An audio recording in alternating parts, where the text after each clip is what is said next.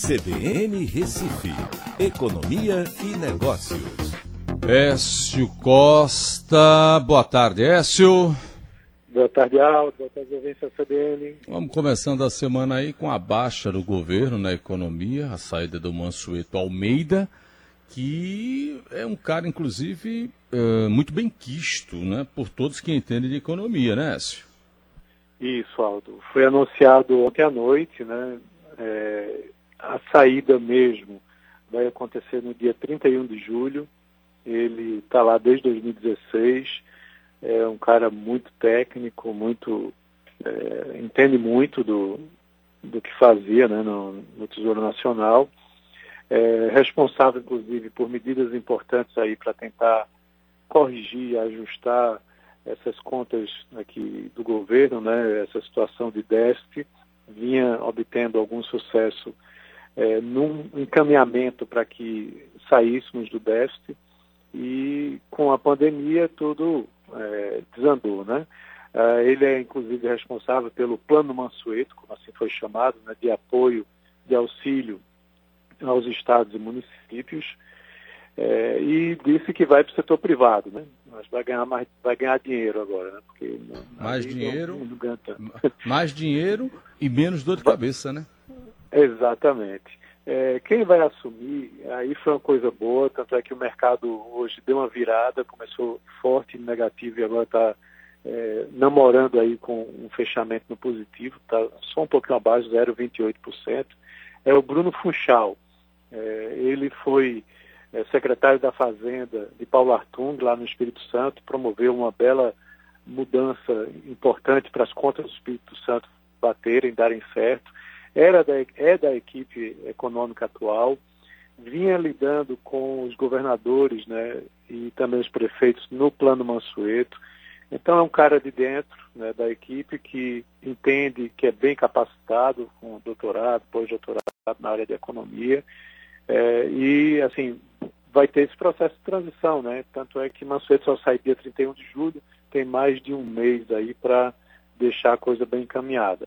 O desafio é grande, né, segundo o Instituto Fiscal Independente, né, lá do Senado, uh, que lançou, apresentou hoje um relatório mostrando que a dívida do, pra, do país vai chegar à marca emblemática de 100% do PIB em 2022, né, com um rombo de algo em torno de 800 bilhões de reais esse ano.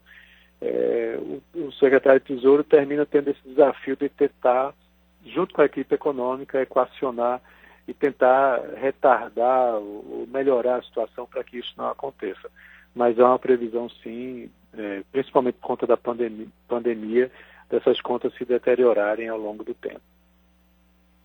Ah, o, o Écio, vamos lá, o dólar está dando uma subida aí e o euro também, né? É, isso aí tem a ver com esses temores né, de uma segunda onda lá na China, alguns indícios, alguns estados americanos que reabriram a sua economia é, apresentaram também é, um, um, um, repique aí do número de casos, mas é, a gente está vendo também uma coisa, Aldo, que o estímulo nas bolsas né, feito pelos bancos centrais está revertendo um pouco esse, essa situação negativa. É, se for ver o Dow Jones, S&P e o Nasdaq estão todos no positivo, Nasdaq com uma subida aí de 1,28, então isso termina é, contagiando um pouco aqui no, no Brasil. É, é, provável que você tenha uma mudança no câmbio aí nos próximos dias. Outro fato importante que também vai influenciar o câmbio é que quarta-feira a gente vai ter mais uma rodada do Copom, com expectativa aí que a taxa de juros caia de 3% para 2,25%. Tá, isso nossa. já é quase que o consenso. Tudo isso? 0,75 logo de corte, é isso? Isso, isso. Já é um consenso, Aldo, é, no mercado.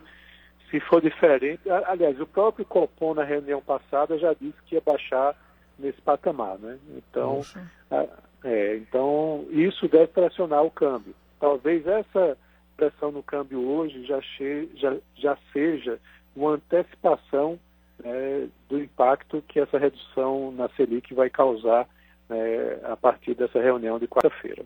Que coisa, hein? Ô Écio, eu queria. Não vai dar tempo hoje, mas a gente podia falar amanhã. O WhatsApp lança o envio de dinheiro pelo aplicativo aqui no Brasil. Uh, certamente vai, vai. Muita gente vai partir para isso, né? É, isso é uma ótima notícia, né? Para a gente ter mais pessoas podendo transacionar recursos sem precisar necessariamente ir num banco. Né? Muita gente usa o WhatsApp, de sim, rico a pobre. Sim, sim. Né? Só que, claro, para débito não vai ter custo, mas para crédito vai ter custo. Então é, é. importante é. a gente realmente discutir sobre isso amanhã. Acho uma pauta muito interessante. É, como você disse, hoje já está valendo, agora só cartão de débito, né? O crédito, né? Não, não é aceito apenas cartão de débito ou de crédito, né? Tem, e falava só Banco do Brasil, mas tem outros bancos também que entram aí, uh, Visa, Mastercard, Sicredi. Então, sem dúvida alguma, sem, o, o, camarada pode não ter uma conta uh, no banco, mas com certeza ele tem um WhatsApp, né? Não é, não é, não é isso? É, isso aí é, é um passo a é, mais vai né, forçar. você ter. Para você ter o cartão de débito e com essas fintechs, por exemplo, poder utilizar. Perfeitamente. Verdade, perfeitamente. Tá bom. Écio Costa, bom início de semana para você, viu, Écio?